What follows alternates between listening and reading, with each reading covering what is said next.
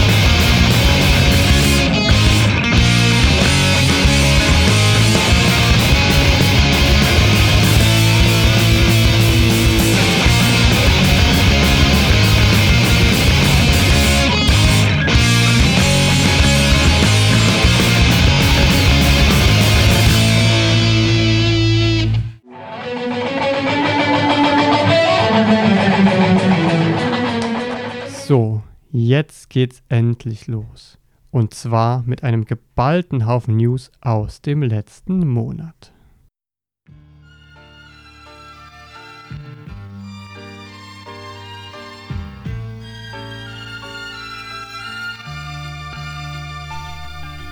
Schüstis von Nael, Frankreich. Am 27. Juni fuhr Naël Merzouk, 17, ein Auto in Nanterre, als Motorradpolizisten ihn zu einer Straßenkontrolle anhielten und ihn dann kaltblütig ermordeten. Wie einer der Passagiere später beschrieb, drohte ein Beamter Naël: „ Bewegen Sie sich nicht, sonst schieße ich Ihnen eine Kugel in den Kopf das Video von Naëls Ermordung verbreitete sich schnell in den sozialen Medien, die eine Schlüsselrolle bei den darauffolgenden Unruhen spielten. Die Menschen auf den Straßen reagierten schnell.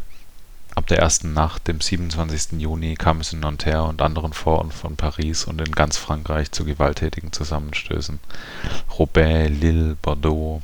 Am 28. Juni weitete sich der Aufstand auf andere Städte aus Neuilly-sur-Marne, Clermont, Vaudreuil, Bagnelau, Montreux, Saint-Denis, Toulouse, Marseille. Am Morgen des 29. Juni erklärte die Regierung, dass sie eine Untersuchung darüber einleiten werde, ob der Polizist, der Naël ermordet habe, vorsätzlichen Totschlag begangen habe dies hielt die Menschen offenbar nicht davon ab, in dem Großen Marsch für Gerechtigkeit teilzunehmen. An diesem Großen Marsch nahmen schätzungsweise 15.000 Menschen teil. Sie zeichneten Niles letzte Fahrt nach und marschierten im Rhythmus von Slogans wie „ Jeder hasst die Polizei“, „ Polizist, Vergewaltiger, Mörder und „ Gerechtigkeit für Nile “. Auf einem Schild stand „ Wie viele andere Niles wurden nicht gefilmt.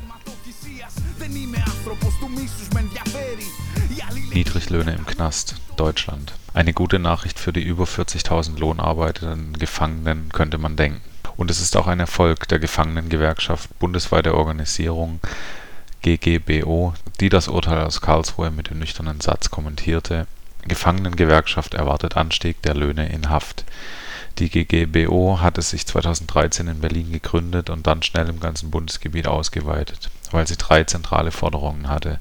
Neben dem Kampf für Gewerkschaftsfreiheit im Gefängnis gehörte dazu Mindestlöhne auch in den Gefängnissen und alle lohnarbeitenden Gefangenen sollten auch renten und krankenversichert sein dass sich die GGBO so schnell ausbreitete, lag auch daran, dass die über 40.000 Gefangenen in Deutschland diese beiden sozialpolitischen Forderungen mit großer Mehrheit unterstützten. Sie wollten es einfach nicht mehr hinnehmen, für ein Entgelt schuften zu müssen, das sich zwischen 1,37 Euro und 2,30 Euro in der Stunde erstreckt, zudem ihnen klar war, dass sie nach oft langjähriger Gefängnisarbeit in die Altersarmut entlassen werden die GGBO räumte mit dem Vorurteil der tütenklebenden Gefangenen auf, die angeblich im Gefängnis keinen Mehrwert schafften. In der Realität gibt es viele Firmen, die vom Niedriglohnsektor Gefängnis profitieren.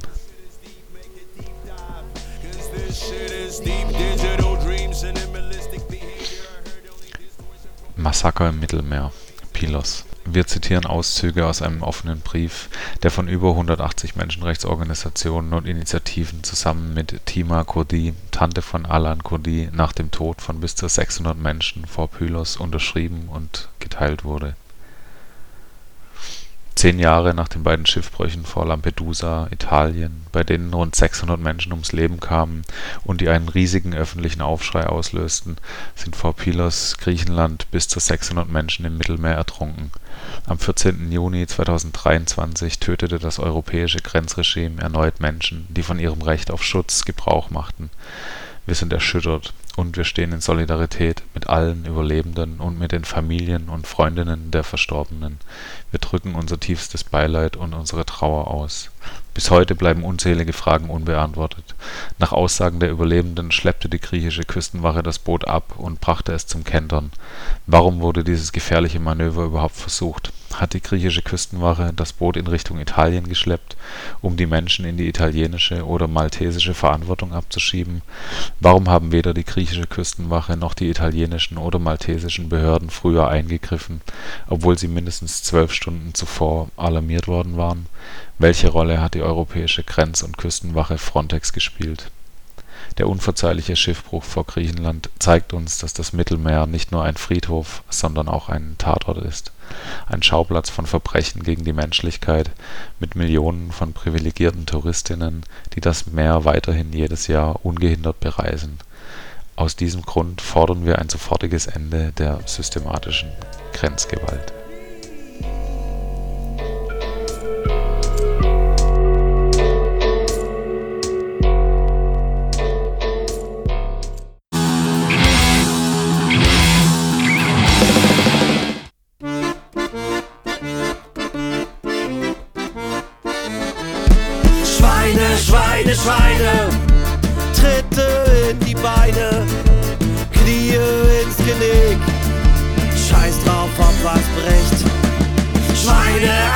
Schweine, du weißt schon, was ich meine. Bullen unter sich und einer vor Gericht. Ja, und dann sitzt er so da, Schuljunge auf Bank, ganz artig und brav, na klar. Ja, weiß nicht mehr was war, ganz glaubhaft und stark. Und alles ist wahr, na klar. In der Wanne auf die Fresse, Täter ohne Presse, Schweine für den Staat, Vorhang zu und ab.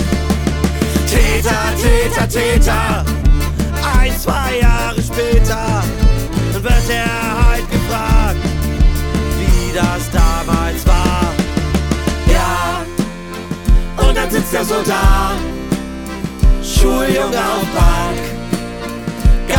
artig und brav, na klar.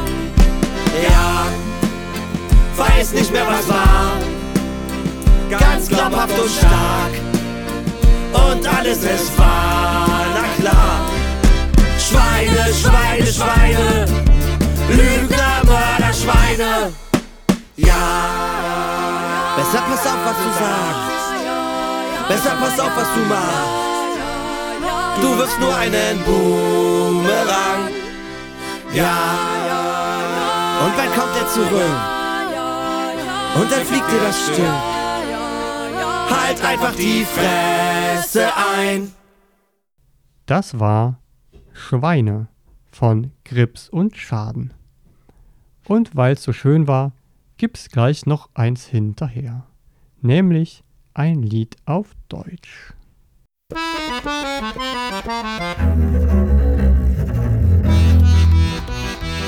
Integration ist wichtig, hast du früh gelernt. Ducken und leisten, bescheiden sein und fleißig und die richtige Kultur. Über die weißt du Bescheid, überall die weißen Genies, die klugen Männer, Dichter und Denker. Wären die nicht so klug gewesen, würde ich jetzt anders heißen und ich könnte das Lied auf einer anderen Sprache singen. Aber weil die klugen Männer schon seit jeher wissen, wie es am besten geht, singe ich jetzt auf Deutsch. Früher hab ich mir nie Gedanken gemacht, dass meine Familie auf der Straße von Faschos umgebracht werden könnte in irgendeiner deutschen Stadt. In der Straße, die den Namen von einem Kriegsverbrecher hat.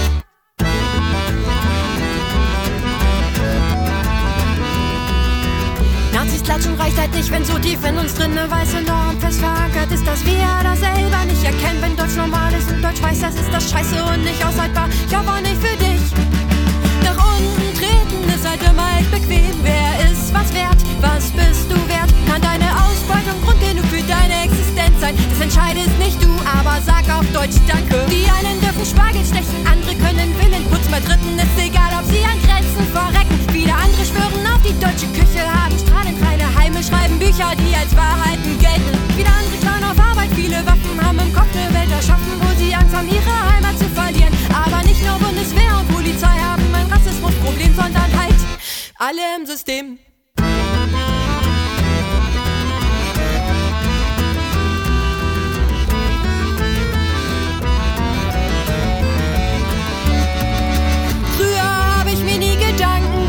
Meine Familie auf der Straße von Faschos umgebracht werden könnte in irgendeiner deutschen Stadt. In der Straße, die den Namen von einem Massenmörder hat. Klar tut's wieder ein Weltbild neu zu sortieren und na klar, das dauert ein Leben lang. Lass uns im Wandel in Bewegung sein und solidarisieren. Fangen wir bei uns selber an zu dekonstruieren.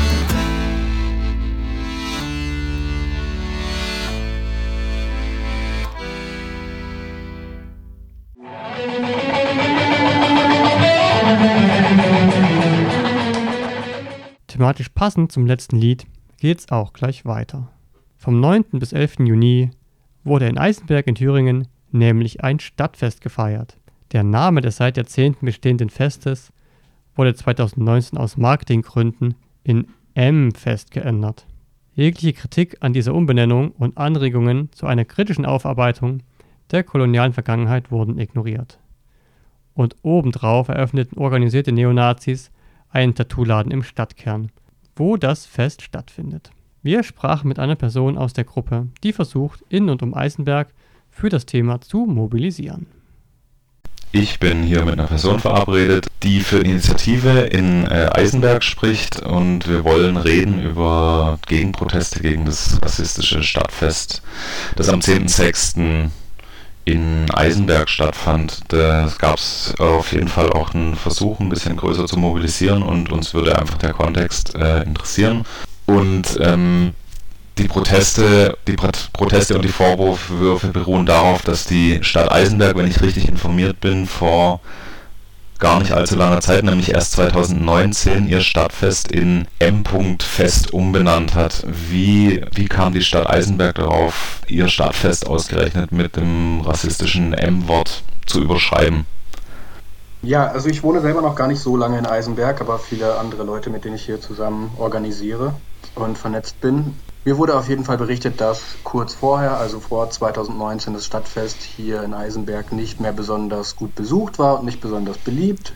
Äh, die Stadt hat sich daraufhin überlegt, eine Werbeagentur aus Gera zu engagieren, ähm, um da ein bisschen ein, ich würde es mal Marketingkonzept nennen, zu entwerfen. Und daraus ist dann sozusagen dieses neu gelabelte Stadtfest, also M-Fest, geworden. Mit entsprechendem Programm auch. Das heißt, ähm, es gibt hier eine Stadtsage, die ist auch nach dem M benannt. Kann man auch im Internet mal nachschauen. Ist ganz interessant, würde ich vielleicht nicht sagen, aber zum Hintergrund ganz spannend. Genau, das heißt, die, die wurde dort als Theaterstück aufgeführt mit Kindern und so weiter, mit Blackfacing und allem, was man sich so vorstellen kann. Und ja, viele andere Dinge, die so in diese Richtung gehen, wurden dort auf jeden Fall inszeniert. Und das hat auch zunächst erstmal, glaube ich, ganz gut geklappt. Und dann kam ja auf jeden Fall die Corona-Pandemie. Und jetzt seit letztem Jahr findet das Eisenberger Stadtfest weiterhin unter diesem Namen wieder statt.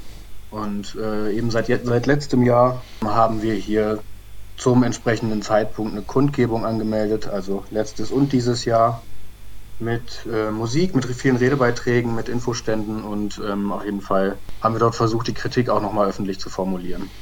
Also auch in Eisenberg und für EisenbergerInnen sichtbar. Okay, und äh, wie, wie sichtbar ist denn Kolonialgeschichte oder kolonialrassistische Geschichte, wenn du jetzt, wenn du mich jetzt mal sozusagen durch einen, auf einen Audiospaziergang mit durch Eisenberg nimmst, ist das irgendwie was, was einem ins Auge springt, dass das da irgendwie ein Thema ist oder ist das völlig aus dem, aus dem Nichts gegriffen, sage ich jetzt mal? Also ich glaube, das prominenteste Beispiel, was, was man jetzt so ohne weiteres sehen kann in Eisenberg, auch im Stadtbild, ist halt die Brunnenfigur gleich neben dem Rathaus. Die ist zumindest nach einem Historiker, den ich kenne, der das sich ein bisschen genauer angeschaut hat, ähm, gestaltet im Stil von so einer, was hat er gesagt, Allegorie an Südamerika, glaube ich. Also das heißt, äh, da ist ein schwarzer Mann abgebildet mit ähm, Federrock und einer so einer, so einer Trinkschnecke, so ein Horn. Genau, und die steht ziemlich sicher für, für so etwas wie transatlantischen Sklavenhandel und ähm, Kolonialisierung, weil eben über den amerikanischen Kontinent ja viele Kolonialgüter sozusagen nach Europa kamen. Und ähm, so, solche Brunnenfiguren in der Regel für, für Reichtum standen damals, ich glaube im 19. Jahrhundert. Genau, das so als Beispiel auf jeden Fall. Ähm, diese Sage, die ich eben schon mal erwähnt habe, die hat, glaube ich, mit der Kolonialgeschichte, das weiß man nicht so genau, diesen Hintergrund, da kommt auf jeden Fall ähm, ein M sozusagen drin vor, nachdem diese Sage und ähm, verschiedene andere Dinge in der Stadt eben auch benannt sind. Aber man weiß nicht so ganz, was da so der historische Hintergrund ist oder ob das ähm, tatsächlich eine Sage ist, die entstanden ist aufgrund der, des Stadtwappens, weil dort eben auch ein schwarzer Mensch abgebildet ist, da ist man sich mittlerweile relativ sicher, dass es sich da um den heiligen Mauritius handelt, aber es kann sein, dass sozusagen das ein wenig in Vergessenheit geraten ist und darum zu sich die Stadtsage entsponnen hat, wirklich zu erklären, wie denn das Stadtwappen zustande kam. Okay, also das heißt irgendwie, das ist schon, das ist schon irgendwie auch präsent und dann ist ja irgendwie so ein bisschen die Frage, beziehungsweise die Frage an dich, ob du so ein bisschen vielleicht die Stimmung äh, vor Ort ein bisschen schildern kannst. Sozusagen zum einen, wie wie sich das auswirkt oder ob das irgendeine Auswirkung hat. Zum anderen wäre natürlich auch interessant im Zuge der Decolonize-Proteste, ob da irgendwelche Debatten vielleicht auch in Eisenberg aufgekeimt sind und wie, ja, wie das die Stimmung vor Ort alles beeinflusst, ob du da so ein... Ich kann versuchen, das ein bisschen chronologisch zu entwerfen. Ähm, zu Beginn hat eine kleine Initiative, die heißt AIS, also AIS, antifaschistisch, initiativ solidarisch, hier auf dem ersten Stadtfest, das dann diesen neuen Namen trug, versucht alternative Namen zu finden, also erstmal auch gar nicht so konfrontativ, sondern auch wirklich irgendwie konstruktiv miteinander ins Gespräch zu kommen, andere Namen für dieses Fest zu finden, um einfach das frühzeitig in eine produktive oder konstruktive Bahn zu lenken. Das wurde irgendwie nicht so gut aufgenommen und ich glaube, da gab es schon auch Anfeindungen direkt.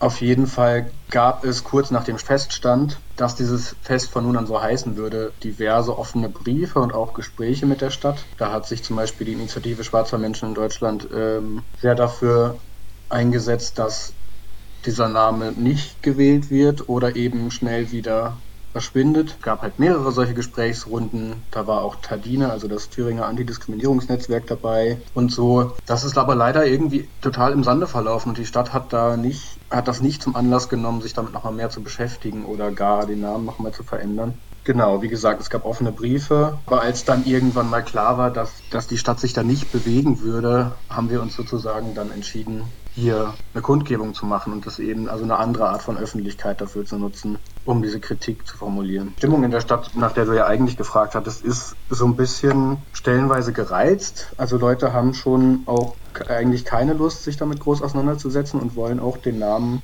für das Stadtfest gerne so beibehalten. Das hat, merkt man schon. Dass viele Menschen auch so ein so etwas vor sich hertragen wie, das lassen wir uns jetzt nicht mehr wegnehmen. Äh, wir wollen hier keine Sprechverbote und so. Wir kennen das, glaube ich. Cancel Culture. Genau, richtig. Aber ich glaube, dass es auch viele Menschen gibt, die da eher dem Ganzen etwas indifferent gegenüberstehen und einfach gerne vielleicht mal aufs Stadtfest gehen und eine Wurst essen und das war's. Wenn ich jetzt ein bisschen aus dem Nähkästchen plaudern kann, meine erste Begegnung mit Eisenberg, da gab es einen Vortrag in, einer, in einem Gemeinschaftsraum von der Stadtbibliothek im Zuge der Nika-Kampagne. Also Nationalismus ist keine Alternative. Da ging es, glaube ich, so ein bisschen um subkulturelle Versuche, die deutsche Wiedervereinigung zu beeinflussen oder vor allem auch um linksradikale Versuche, das zu beeinflussen. Und als ich das letzte Mal in Eisenberg war, das ist noch gar nicht allzu lange her, habe ich dann gesehen, dass sozusagen genau gegenüber von dem Ort, an dem damals dieser Vortrag, der übrigens sehr spannend war, stattfand, äh, dieser Nazi-Tattoo-Laden aufgemacht hat. Kannst du vielleicht dazu noch kurz was sagen und vielleicht auch dazu, wie, wie das wiederum oder ob das die Stimmung zusätzlich beeinflusst, die herrscht? So im Großen und Ganzen kann ich das gar nicht so richtig einschätzen. Mhm. Natürlich ist das für viele Menschen hier ein, also ein mehr oder weniger akutes Drohszenario. Das Tattoo-Studio hat ja Ende letzten Jahres aufgemacht. Und der Typ, der das betreibt, David Köckert heißt er, ist auch auf jeden Fall in der Region und auch darüber hinaus ziemlich bekannt und ist auch vorbestraft etc. und treibt sich mit ziemlich ungemütlichen Leuten rum. Und naja, ich meine, für viele von uns, die weiß gelesen sind, ist das vielleicht auch nochmal eine andere Sache als für POCs oder Geflüchtete, die hier in Eisenberg und Umgebung wohnen und einfach vielleicht auch jetzt das Stadtzentrum mehr und mehr meiden, weil eben klar ist, dass da gewaltbereite Neonazis arbeiten und vielleicht auch leben. Da hat sich im Übrigen die Stadt auch überhaupt nicht positioniert, zumindest im Vorfeld kam da nichts und auch in den letzten Monaten habe ich nichts gehört darüber. Also da hätte man sich wirklich auch mal stark machen können oder versuchen können, irgendwie da irgendwie zumindest Schadensbegrenzung zu betreiben oder irgendetwas, aber es ist leider nichts passiert. Das ist sehr traurig. Das ist richtig bitter, ja. Äh, lass uns doch mal versuchen, von den bitteren Themen wegzukommen, soweit es möglich ist. Und vielleicht kannst du uns noch so ein bisschen schildern, wie, wie ihr mobilisiert habt, wie, wie ihr euch organisiert habt und was du denkst, was da vielleicht auch Fehler waren, die ihr gemacht habt oder was Sachen sind, die man auf jeden Fall auch in anderen Städten oder anderen Gegenden aufgreifen könnte, weil die Problematik mit dem M-Wort ja vor allem ja eigentlich in allen möglichen Städten, egal ob groß oder klein in Deutschland, sehr präsent ist. Ja, absolut. Ähm, mobilisiert haben wir ähm, regional und überregional, also in den umliegenden Städten, in Eisenberg selbst natürlich auch. Wir haben so Mobi-Veranstaltungen gemacht in Erfurt, in Jena, verschiedenen anderen Städten, haben auch Netzwerke, MultiplikatorInnen angesprochen und so weiter natürlich. Wir haben auch viel über Social Media versucht zu mobilisieren und ähm, haben tatsächlich es auch geschafft, Leute aus Berlin mit einem Bus äh, herzulocken. Also es gab dann tatsächlich Leute vor Ort in Berlin, die Bock hatten, selber sozusagen nochmal ein bisschen zu mobilisieren und auch ähm, vorbeizukommen. Es gab, ich würde sagen, so regional versus überregional war so 50-50 an, an Leuten, die so da waren. Und tatsächlich ist so der Vorwurf, der uns oft gemacht wird, ja, da kommen dann die Leute aus den größeren Städten hierher. Mhm. Es gab jetzt im Vorfeld auch nochmal von diesem Historiker, Gero Fettke heißt der, von der Uni Jena, der äh, sich mit der Brunnenfigur zum Beispiel und mit der Sage und so ähm, näher auch auseinandergesetzt hat. Super spannend, kann ich nur empfehlen. Der da übrigens auch diese kolonialen ähm, Aspekte zum Beispiel an der Brunnenfigur sehr gut herausgearbeitet hat. Mhm. Genau, der hat aber eine Veranstaltung gemacht, ungefähr eine Woche vor dem Stadtfest. Und da waren eben auch viele Menschen aus Eisenberg da und haben dann auch eben so ein bisschen diskutiert. Und da kam das auch nochmal sehr stark raus, dass, glaube ich, viele, gerade ältere EisenbergerInnen, das Gefühl haben, dass hier Leute von außen kommen und versuchen, ja, wenn ich es drastisch ausdrücke, den Leuten das Stadtfest wegzunehmen. Was natürlich absolut nicht stimmt. Also weder sind es nur Leute von außerhalb, meine, ich wohne auch selbst in Eisenberg und bin da total involviert. Noch will irgendjemand irgendjemandem was wegnehmen, sondern wir wollen das nur mal auf Augenhöhe diskutieren und wir wollen da irgendwie in der Kritik auch ernst genommen werden. Konntet ihr da im Gespräch irgendwie ein Konzept für euch entwickeln oder habt ihr gemerkt, okay, mit manchen Leuten äh, muss man einfach überhaupt nicht sprechen, weil es nicht, weil man einfach gegen eine Wand rennt? Oder gibt es irgendwie trotzdem eine Möglichkeit, da den Dialog offen zu halten? Ja, schwierig. Schwierig zu beantworten, die mhm. Frage, muss ich muss mhm. ich ehrlich sagen. Ja. Also ich glaube, wir sind auf jeden Fall immer bereit, da mit Leuten ins Gespräch zu gehen, auch gerade mit der Stadt, wenn denn zumindest die Zeichen so stehen, dass da eine ernsthafte Auseinandersetzung gewünscht ist. Ja. Und ich glaube, ganz klar zu sagen, wir wollen hier niemandem irgendwas wegnehmen, das ist natürlich eine ganz wichtige Botschaft. Ich würde sagen, wir kommen mit unserem Gespräch so langsam zum Ende. Ich würde jetzt natürlich voll gerne von dir nochmal hören, was ihr euch denn wünschen würdet von Leuten, die vielleicht nicht in Eisenberg wohnen. Was könnt ihr gebrauchen? Könnt ihr Unterstützung gebrauchen? Wenn ja, wie könnte die aussehen? Und vielleicht hast du noch irgendwie einen Gedanke, der auf jeden Fall noch in deinem Kopf sitzt, den du gerne noch loswerden möchtest. Also wir sind gerade ja selber so ein bisschen vielleicht mit der Auswertung und Evaluation der Kundgebung noch gar nicht so richtig fertig. Deswegen ähm, fällt es mir jetzt ganz schwer, so Wünsche zu formulieren von, äh, von Menschen, die Lust haben zu unterstützen, aber auf jeden Fall kann, können alle, die Ideen haben oder Lust haben zu unterstützen, da über AIS SHK, also Saale-Holz-Landkreis, über Instagram Kontakt aufnehmen und mal eine DM schreiben oder irgendwas. Mhm. Ähm, da, da findet dann auf jeden Fall ein Austausch statt und äh, man kann sich natürlich auch für die Zukunft irgendwie gemeinsam Aktionen überlegen oder für nächstes Jahr was planen oder so der Protest wird auf jeden Fall in irgendeiner Form weitergeführt, weil das Anliegen eben aktuell ist. Dann habe ich noch eine abschließende Frage, die mir gerade noch eingefallen ist. Seid ihr denn also offen auch für so Vernetzungsanfragen mal angenommen? Es gibt vielleicht eine INI in einer anderen Stadt, die sich gern von euch ein paar Infos oder ein bisschen Input einholen würde, da ihr jetzt schon zwei Jahre an dem Thema arbeitet. Seid ihr für sowas offen oder fehlt euch da eigentlich ein bisschen die Kapazität? Nö, da sind wir auf jeden Fall für offen. In welchem Umfang oder so, das kann man dann ja noch besprechen, aber für Austausch sind wir immer zu haben. Wir haben auch eine E-Mail-Adresse, unter der man sich melden kann, die heißt karottenfest at riseup.net. Okay, liebe Leute, also wenn ihr das gehört habt, dann tut euch mit den Leuten in eurer Umgebung zusammen und wenn ihr Fragen habt, dann meldet euch doch bitte gerne. Und dir möchte ich auf jeden Fall ganz herzlich für dein Gespräch und für eure politische Arbeit in Eisenberg danken. Hey cool, vielen Dank auch dir. Vielen Dank, dass du dir Zeit genommen hast und für dein Interesse.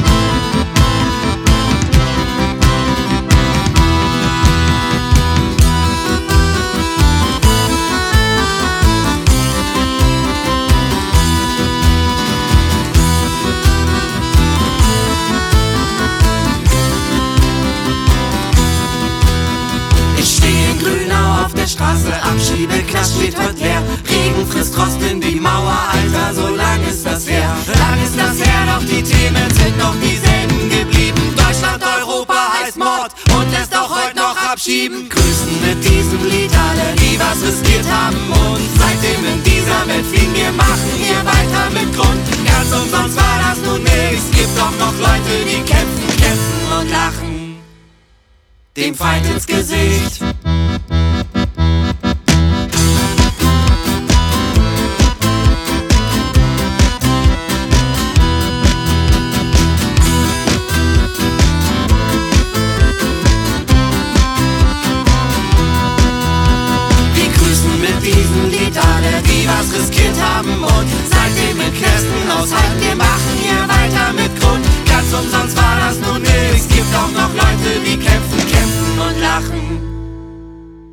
Das war Schritte im Regen von Grips und Schaden.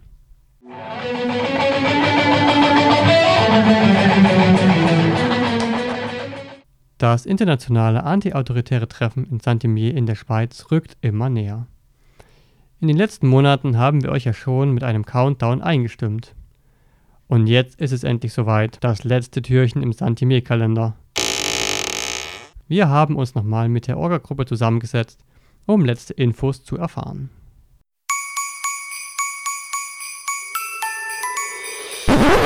Was? Ist schon wieder Weihnachten? Nein, es ist Saint-Imier.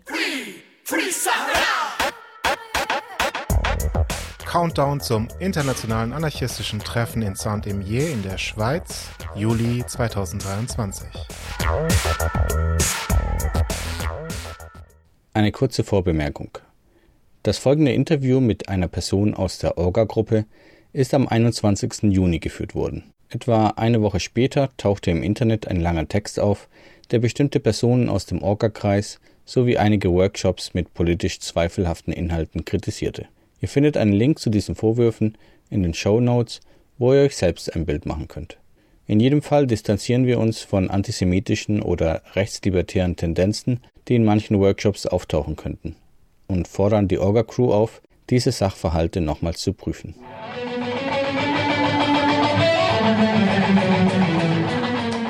Okay, ich spreche mal wieder mit einer Person vom Orga-Team für das Treffen in Saint-Imier.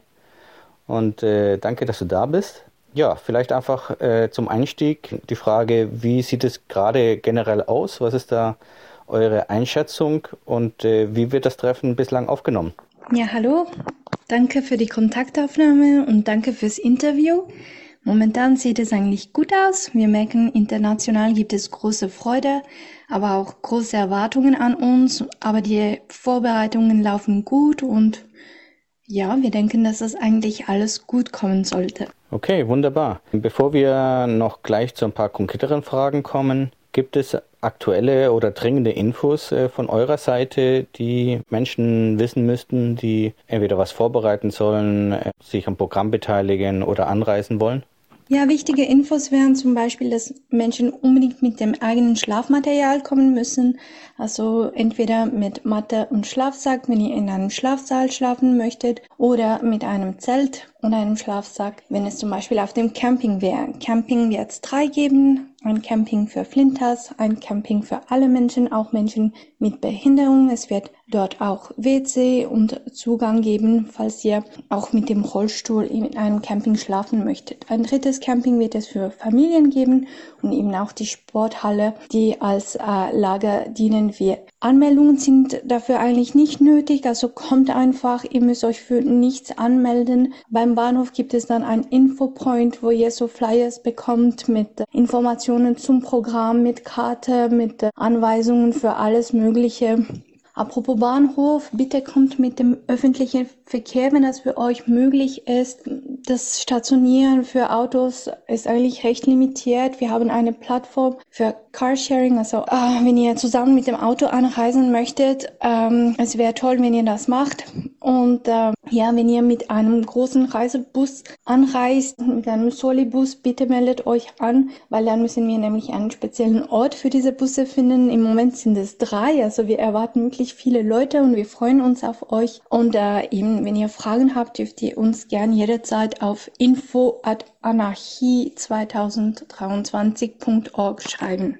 Ja, vielen Dank. Ein Thema, das wir bislang in unseren Interviews nicht angesprochen hatten, aber keineswegs unter den Tisch fallen lassen wollen, ist Corona. Zwar scheint es aus dem gesellschaftlichen Bewusstsein fast komplett verschwunden zu sein, aber für manche Leute ist das trotzdem noch eine ziemlich relevante Sache. Und deswegen die Frage, was ist euer Covid-19-Konzept? Ja, Zugänglichkeit ist es was Wichtiges für uns und zwar nicht nur mit Menschen mit physischer Behinderung, die jetzt in einem Rollstuhl sitzen, aber auch für Menschen, die zum Beispiel ähm, immunodeprimiert sind. Und deshalb äh, wollen wir uns auch solidarisch zeigen und äh, finden gegenseitige Fürsorge extrem extrem wichtig. Ihr könnt gerne Informationen zu unserem Konzept auch auf unserer Webseite unter Teamcare finden. Und äh, dort wird eben das alles beschrieben. Das heißt, dass zum Beispiel unsere Räume immer belüftet sein werden, dass wir in jedem Gebäude Zugang zu Seife, Desinfiziermittel und auch Masken geben und auch Plakate, Informationen äh, dazu geben werden, die auch darauf hinweisen, dass die Menschen gerne Masken tragen können und dass man das respektieren soll. Und auch wenn äh, jemand äh, sich Abstand wünscht, äh, dass da auch der Abstand respektiert wird, wenn jemand sagt, bitte Abstand halten. Und ihr dürft gerne jederzeit das Care-Team kontaktieren, wenn eben da Sorgen auf eurer Seite sind, wenn ihr möchtet, dass, äh, dass ihr begleitet werdet oder sonst äh, Hilfe oder Unterstützung braucht bei eigentlich äh, jeder gesundheitlichen Situation ist das Teamcare da für euch und da sorgt gerne um euch. Okay, obwohl wir uns natürlich freuen, wenn Leute hingehen zu dem Treffen, wird es natürlich auch viele geben, die nicht hinkommen können, weil sie keine Zeit haben, weil sie es sich vielleicht nicht leisten können oder weil sie vielleicht einfach von zu weit anreisen müssten, also von anderen Kontinenten. Diese Menschen interessieren sich vielleicht aber trotzdem für die Inhalte der Veranstaltungen. Was ist da bislang angedacht an entweder Livestreamings, sei es irgendwie Video oder Audio oder zumindest Dokumentation? Kannst du dazu etwas sagen? Im Moment ist es so vorgesehen, dass wir einerseits einen Hybridraum haben und einen Streamingraum. Im Hybridraum heißt es, dass wir dort einen Computer haben werden, der auf irgendeiner Plattform wie zum Beispiel Zoom dann direkt mit der ganzen Welt im Internet verbunden ist und dass die Menschen, die im Hybridraum etwas angeboten haben, dann zum Beispiel auch von zu Hause aus auch einen Workshop oder irgendeine Konferenz anbieten können und mit den Menschen, die in Santimir sind, interagieren können. Und das andere ist, dass auch, aber auch Workshops geben wird in diesem Raum, wo Leute etwas in Santimir präsentieren und die Menschen direkt von der ganzen Welt auf der Plattform reagieren und mitsprechen können. Das ist ein Raum und das ist eine Möglichkeit, das mitzuverfolgen und auch teilzunehmen. Äh, der zweite Raum, das ist äh, The Great Hall, so haben wir den benannt. Das ist La Salle de Spectacle. Dort äh, wird gefilmt, aber nur, wenn das okay ist mit den Personen, die äh, den Workshop or organisieren. Und äh, das heißt dann, ja, dass das äh, online dann auch auf einer Plattform ist, dass es ein Forum geben wird, äh, wo Menschen dann auch zusammen diskutieren können und auch somit so teilnehmen können. Andere Möglichkeiten sind weiterhin die Plattform OpenKey äh, zu benutzen und dort auch einfach online Workshops oder Diskussionen anzubieten, auch außerhalb eigentlich von dem Event, vorher als Vorbesprechung oder nachher als Nachbesprechung von dem, was gesagt und getan wurde. Und das letzte, was wir haben, ist das Radio. Also das Radio läuft wahrscheinlich den ganzen Tag und informiert über, was da läuft und es wird Interviews geben in verschiedenen Sprachen und auch dort könnt ihr den Event mitverfolgen. Das ist das, was wir bis jetzt äh, zustande gebracht haben und wir hoffen wirklich, dass es äh, gut klappt und ähm, dass Menschen dann auch von zu Hause aus teilnehmen können. Das gehört für uns wirklich zu diesem Konzept von der Zugänglichkeit, von, von der Idee, von der Internationalität und ähm, wir hoffen, dass ihr daran Freude habt und dass das gut klappen wird. Für die Leute, die tatsächlich anreisen, ist eine interessante Frage noch die nach dem Geld. Was wird denn Geld kosten auf dem Treffen? Und wie ist das konkret auch mit Währungen? Kann man zum Beispiel Essen in Euro bezahlen? Können Menschen ihre Währungen in Franken in Saint-Imier selbst tauschen? Was ist da eure Übersicht? Ja, wenn ihr anreist, dann freuen wir uns natürlich sehr.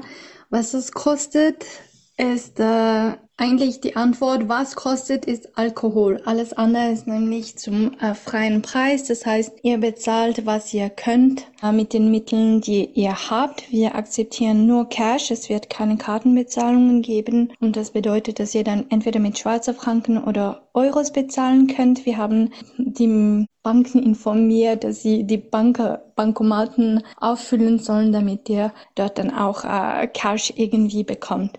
Aber ja, alles von Konzert zu Essen bis äh, zu alkoholfreien Getränken, Übernachtung ist alles eigentlich nach einem Richtpreis und eben jeder bezahlt, was er kann.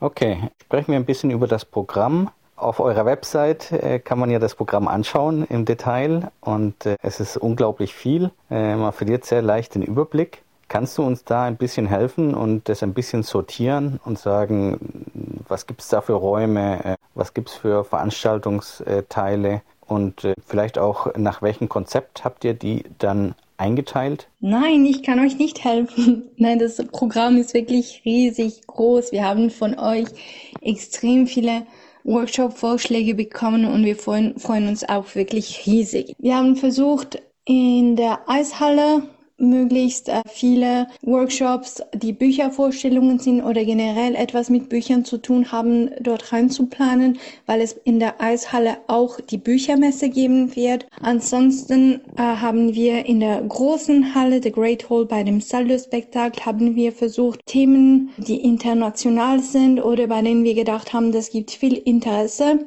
und muss gedolmetschert werden. Diese Sachen haben wir dann versucht, in diesen Raum zu bekommen weil äh, Dolmetscher und Dolmetscherinnen wird es nur in diesem einen Saal geben. In dem Hybridraum haben wir auch möglichst wieder internationale Themen äh, reingebraucht, auch weil wir wissen, da, dass es zum Beispiel Kameraden und Kameradinnen von Lateinamerika zum Beispiel geben wird, die teilnehmen möchten. Deshalb gibt es auch Workshops am Abend, damit das eben mit den verschiedenen Zeitzonen dann auch passt. Sonvier 3, das, das wird etwas, glaube ich, Geniales. Das ist so äh, ein altes Hospiz und äh, das Building ist riesig und wir haben auch wirklich viel Platz für Spontanes, wo ihr dann auch dort noch etwas anbieten könnt oder euch dort autonom organisieren könnt. Und äh, dort wird es auch wieder Workshops geben. Und wirklich an einem Punkt wissen wir einfach nicht mehr, womit, mit was. Bei einem CCL, das ist mehr alles, was äh, theatral ist, also Vorstellungen, Kunst und auch äh, eigentlich andere Themen. Und äh, in Saint-Georges äh, wird es das Kino geben und dort sind wir mehr auf, äh, auf Themen gegangen, die auch äh, zum Beispiel Familien äh, betreffen, weil es nämlich im selben äh, Grundstück auch eine Kita geben wird, wo die Kinder von Freiwilligen gehütet werden können am Nachmittag Und deshalb war es uns wichtig, dass die Eltern dort sorglos ihr Kind lassen können und dann äh, an diesen Workshops teilnehmen können. Und ja, ansonsten an einem Punkt haben wir einfach die Workshops dort reingebracht, wo es noch irgendwie Löcher gab und äh, versucht, das äh, den Menschen so anzupassen, damit es äh, mit ihrem Timing klappt. Und noch heute müssen wir da manchmal etwas ändern. Und noch heute ähm, melden Leute irgendeinen Workshop an und wir versuchen so gut wie möglich das irgendwie organisiert zu behalten. Aber wie ihr merkt, ja, das Programm ist riesig. Ihr könnt das im Programm stöbern auf unserer Webseite dort finden. Also Musik, Theater, Kino, Workshop, Diskussionen drinnen und draußen. Wir haben sehr viele Gebäude. Wir haben für euch sehr viel Raum und Optionen in organisiert. Und äh, ja, ihr habt dann nur noch die Qual der Wahl. Okay, noch eine kleine Rückfrage zum Thema Dolmetschen. Du hast gesagt, dass nur im Saal des Spektakle ähm, tatsächlich Verdolmetschung stattfindet, aber vermutlich meinst du damit, dass dort äh, Dolmetschkabinen sind? Denn gedolmetscht wird vermutlich bei jedem Workshop. Wie sieht es da aus? Und äh, ich habe doch auf der Webseite gelesen, dass dringend auch DolmetscherInnen gesucht werden. Ja, absolut. Nicht nur Dolmetscher und Dolmetscherinnen werden gesucht, aber auch generell Leute, die freiwillig mithelfen, an der Bar arbeiten, in der Küche mithelfen. Es gibt äh, viele Orte, wo ihr euch während dem Event einbringen könnt. Das ist klar. Was das Dolmetschen angeht, genau, das meinen wir, dass es nur dort äh, Kopfhörer mit äh, Kabinen und Material geben wird. Ich glaube, ihr findet wirklich in jedem Saal hier Menschen, der Flüster dolmetschen kann und äh, dass das sich sehr gut von selbst organisieren kann. Letztes Jahr hatten wir kein Übersetzungsteam und es hat eigentlich mit dem Flüsterdolmetschen extrem gut geklappt. Und die Workshops sind eigentlich auch in verschiedenen Sprachen, ist nicht nur immer Englisch, manchmal ist die Hauptsprache Deutsch, manchmal Französisch, manchmal Spanisch. Und äh, ja, dann gibt es halt manchmal Diskussionen in einer Sprache und eben immer, wenn jemand interessiert ist, ich glaube, jedes Mal findet ihr irgendjemanden in dem Raum, äh, der euch gerne da die Übersetzung gleich live äh, von Ohr, Mund zu Ohr macht. Okay, so als letzte Frage. Du hattest am Anfang erwähnt, dass es am Bahnhof einen Infopunkt geben wird. Ist das dann der zentrale Infopunkt oder gibt es noch einen anderen, wo Leute dann sich einfinden können, Informationen finden oder sich eben vielleicht auch für freiwilligen Sachen eintragen können? Infomaterial könnt ihr eigentlich dann überall finden. Das werden wir überall in jedem Raum verteilen. Aber wenn ihr wirklich äh, jemanden treffen möchtet und Fragen stellen möchtet, dann wird es am Bahnhof sein, an diesem Infopoint. Es wird vielleicht auch Info-People geben mit so einer Info-Weste, damit ihr wisst, ja, dieser Person kann ich jetzt eine Frage stellen. Aber ansonsten eben bitte zum Infopoint am Bahnhof gehen. Gut, vielen Dank. Gibt es noch etwas, was du gerne hinzufügen möchtest? Ja, zuerst mal vielen Dank fürs Interview. Ja, natürlich freuen wir uns sehr. Wir arbeiten jetzt fast schon drei Jahre daran, dieses Event vorzubereiten. Wir haben uns wirklich viel Mühe gegeben. Natürlich wird nicht alles perfekt sein können, aber wir tun wirklich unser Bestes und wir hoffen, dass wenn ihr hierher kommt, auch euer Bestes gebt, Menschen mit Respekt begegnet und einander unterstützt und äh, dorthin offen kommt. Wir werden nicht immer gleicher Meinung sein, aber ich hoffe, dass wir allen Menschen zeigen können während diesen fünf Tagen, dass es möglich ist, sich anders zu organisieren, dass äh, man schöne Zeit zusammen verbringen kann, ohne hierarchische Strukturen und dass eine bessere Welt auch wirklich möglich ist. Das wäre wirklich so unser Traum, dass wir dann von dort weggehen und, äh, und auch weiter an den Projekten machen, dass wir uns zusammenfinden können, zusammenarbeiten können und da wirklich etwas verändern können. Ja, und äh, bleibt updated, geht auf unsere Webseite anarchie2023.org. Neue Informationen kommen ständig für mittlerweile auf die Webseite. Es wird regelmäßig dort neue Infos äh, geladen. Bitte euch das immer wieder anschauen, weil wir wirklich die wichtigsten Infos stehen alle dort. Und äh, wenn ihr Fragen habt, dürft ihr uns immer gerne schreiben. Auch die Adresse, um uns zu schreiben, findet ihr auf unserer Webseite anarchie2023.org. Bevor wir uns anschauen, wo die Anarchie im letzten Monat ihr Unwesen getrieben hat, gibt's noch ein letztes Lied für euch. Kollektiv von Scheiße die Bullen. Der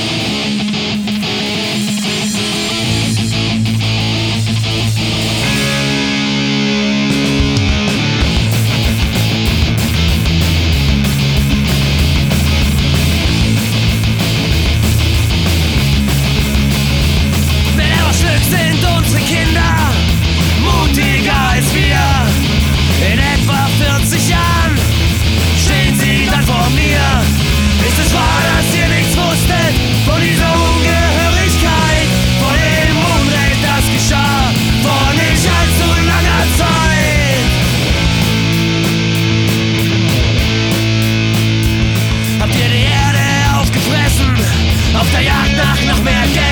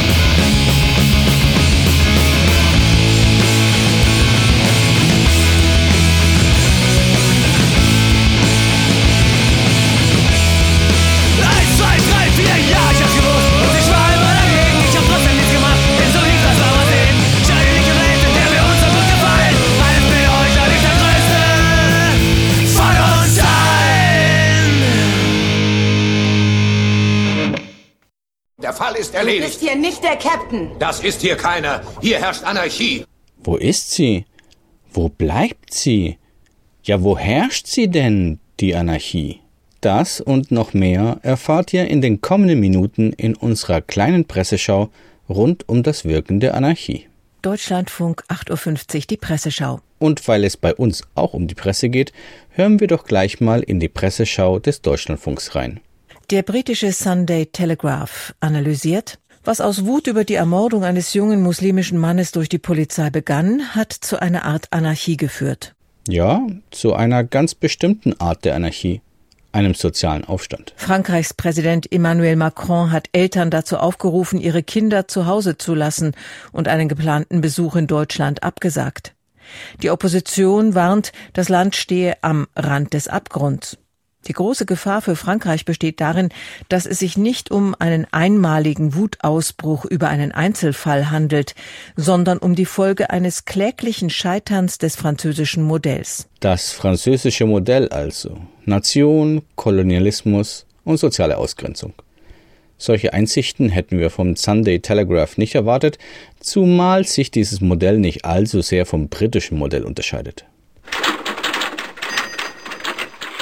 Im österreichischen Standard geht es um Johann Nepomuk Eduard Ambrosius Nestroy oder kurz Nestroy, einem der wichtigsten Theaterschauspieler und Dramaturgen des Wiener Volkstheaters der 1830er bis 1850er Jahre.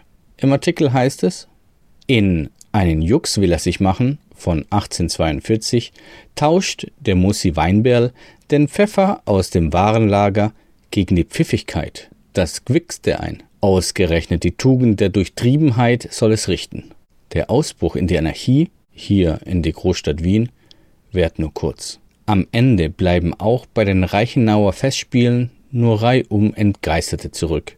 Zwangsverheiratete, vom Wahnsinn kurierte und das Joch der Gewohnheit mit Nachdruck gebeugte. Zitat Ende. Von der einzigen Durchtriebenheit zurückgeschleudert in die Zwangsgemeinschaft der Ehe, frei von jeder Verrücktheit und lediglich dem gewohnten Trott folgend, wer wäre da nicht entgeistert? Anarchie ist das jedenfalls nicht. Die Saarbrücker Zeitung beleuchtet das 50-jährige Bestehen vom Der Buchladen, einem kollektiven Buchladen im Nauwieser Viertel. Zitat Vom linken Büchertisch in der Mensa der Uni über ein Ladenlokal in der Duttweiler Straße bis zur heutigen Heimat in der Johannisstraße und einer Zusammenarbeit im Kollektiv und als GmbH. Unterhalb der Bestsellerlisten habe man sich programmatisch stets bewegt. Aber Longseller gab es doch etwa Ernest Kallenbachs 1975er Roman Ökotopia. Das Anarchie-Buchregal, vor dem damals junge Leute ehrfurchtsvoll gestanden haben sollen, hat die Buchhandlung heute noch. Zitat Ende. Ob nun Kallenbachs Ökotopia unbedingt da stehen muss, okay, darüber lässt sich sicher streiten, aber ein Anarchie-Bücherregal, ja, das sollte wohl in jedem Buch, Info und sogar Gemüseladen zu finden sein.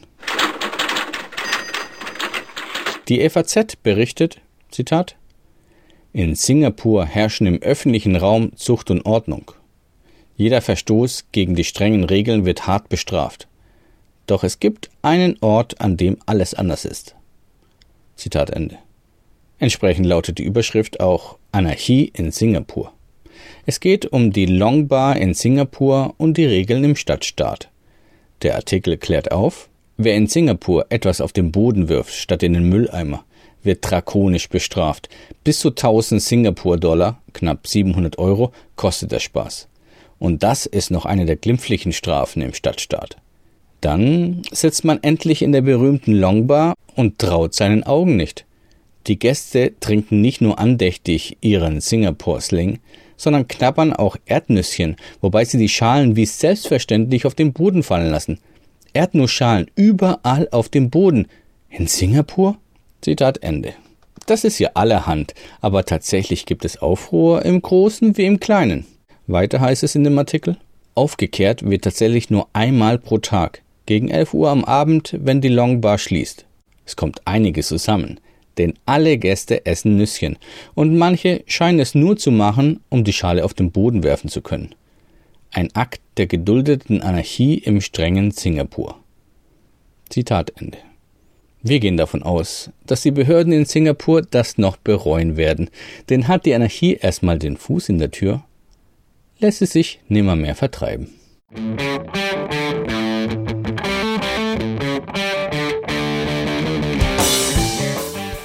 Ei, ei, ei, der Podcast ist vorbei. Das war's für diesen Monat. Feedback und so könnt ihr per Mail an aradio-berlin.riser.net loswerden.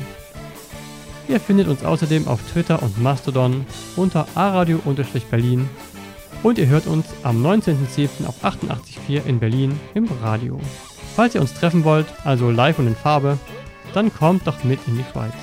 Neben einigen anderen anarchistischen Radioprojekten werden auch wir in Saint-Denis unterwegs sein. Ansonsten hören wir uns im nächsten Monat. Bis bald.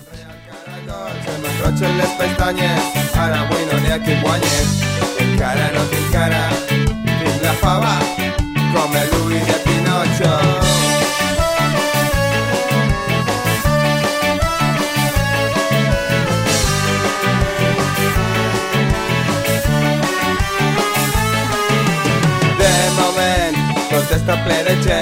concepen les parets onades de xoc controlen encara no tinc cara tinc la testa i està per a la festa.